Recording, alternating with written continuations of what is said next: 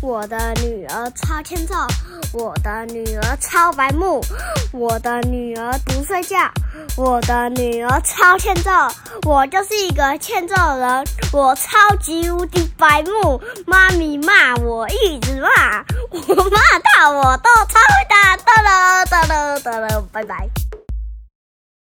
欢迎收听阿雄电台，我是阿雄。我是妈咪，在故事开始之前，我要插播一个事情，就是我们的 IG 要搜寻阿雄电台才找得到哦。如果还没订阅我们的，赶快订阅起来，Go Go！各大平台都可以收听到阿雄电台。如果喜欢我们的节目，记得分享给身边的亲朋好友，一起把阿雄电台听起来哦。听到抱抱那我们就开始今天的故事吧。 ，Go Go！阿雄，上一集呢，我们是不是讲到医生的祖师爷叫什么啊？保送地大地， 保生大帝。哦，对，妈咪更新一下，你知道台中也有保生大帝的庙吗？我不知道嗯，保生大帝的庙呢，在中明路跟中明路那边，就住哎、跟什么五泉路吗？反正叫有一间叫做元宝宫的，它就是在拜保生大帝我的，跟还大有元家宝宫里面在拜在拜元宝，跟大家科普一下。好，哦上次不是讲到医生的祖师爷保生大帝吗？今天妈咪就来讲讲明朝有名的神医李时珍的故事吧。你知道谁是李时珍吗？我只有李时珍是雾影。你真的是个电视阿雄哎、那我开始熊讲喽。熊电视好？吗？Go Go！李时珍的爸爸叫做李月池，他也是一个医生。从小，李时珍就跟着爸爸一起学医术。除了帮人家看病呢，李时珍对药草的书特别感兴趣妈。咪姓李的都很厉害耶，没错，比如说妈咪也姓李，对不对？还有李世民，唐朝李世民，你看整个唐朝他们都姓李呀、除了武则天以外。哈哈，好，他发现呢，以前的人呢、把药草分类分错了，这样子会怎么样？你知道吗？呃，就会弄错药，然后就是，然后就没有开药，你就许翘翘。对，这样会害病人吃药，但是病却越来越严重，对不对？对的，嗯没错。于是呢，他决定把药草的分类来一个大整理，真的很累耶，很累。很累啊。可是它就可以千古流传。它从它从什么时候流传到它？它从明朝的时候流传到了现在，大家都知道它叫做李时珍。为了这一项大工程，李时珍读了一千多本妈的咪书。你不觉得他这样子看起来时间就会很好？李时珍对，没错。你到底要不要继续听我讲？要好，他读了几本书？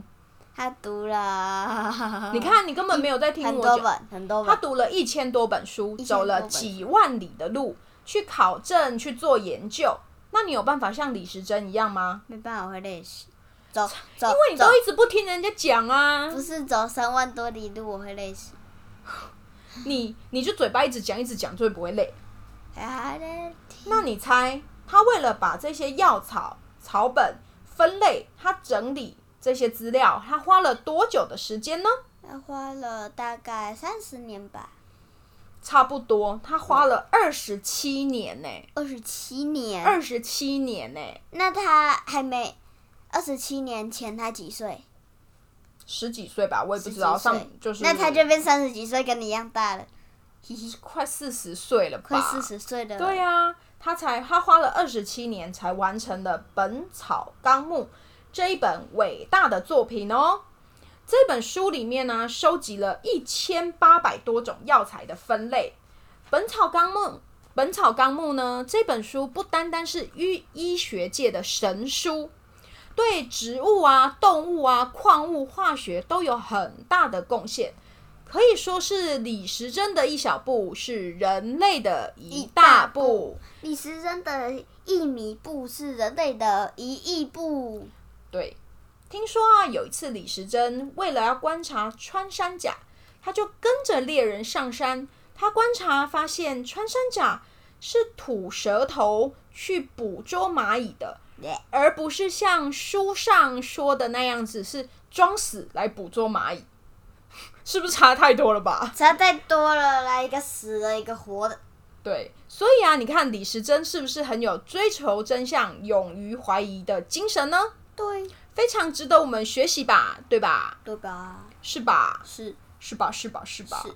那你觉得写《本草纲目》容易吗？不容易呀、不容易。不容易。好，那我来问问你哦，你李时珍是哪一朝人呢？明朝人儿哦，他爸爸是做什么的呢？医学，他他爸爸叫什么名字呢？李月石，那李时珍写了一本什么书？ 《本草木纲目》，《是吗？本草什么？本草纲目》好，那花了多久才完成那本书？二十七年，那那本书里面收集了多少药材？呃，不知道 一千八百多种，哦。好吧，算是你有一点认真听。今天神医李时珍的故事我们就讲到这里喽，我们下次再见，拜拜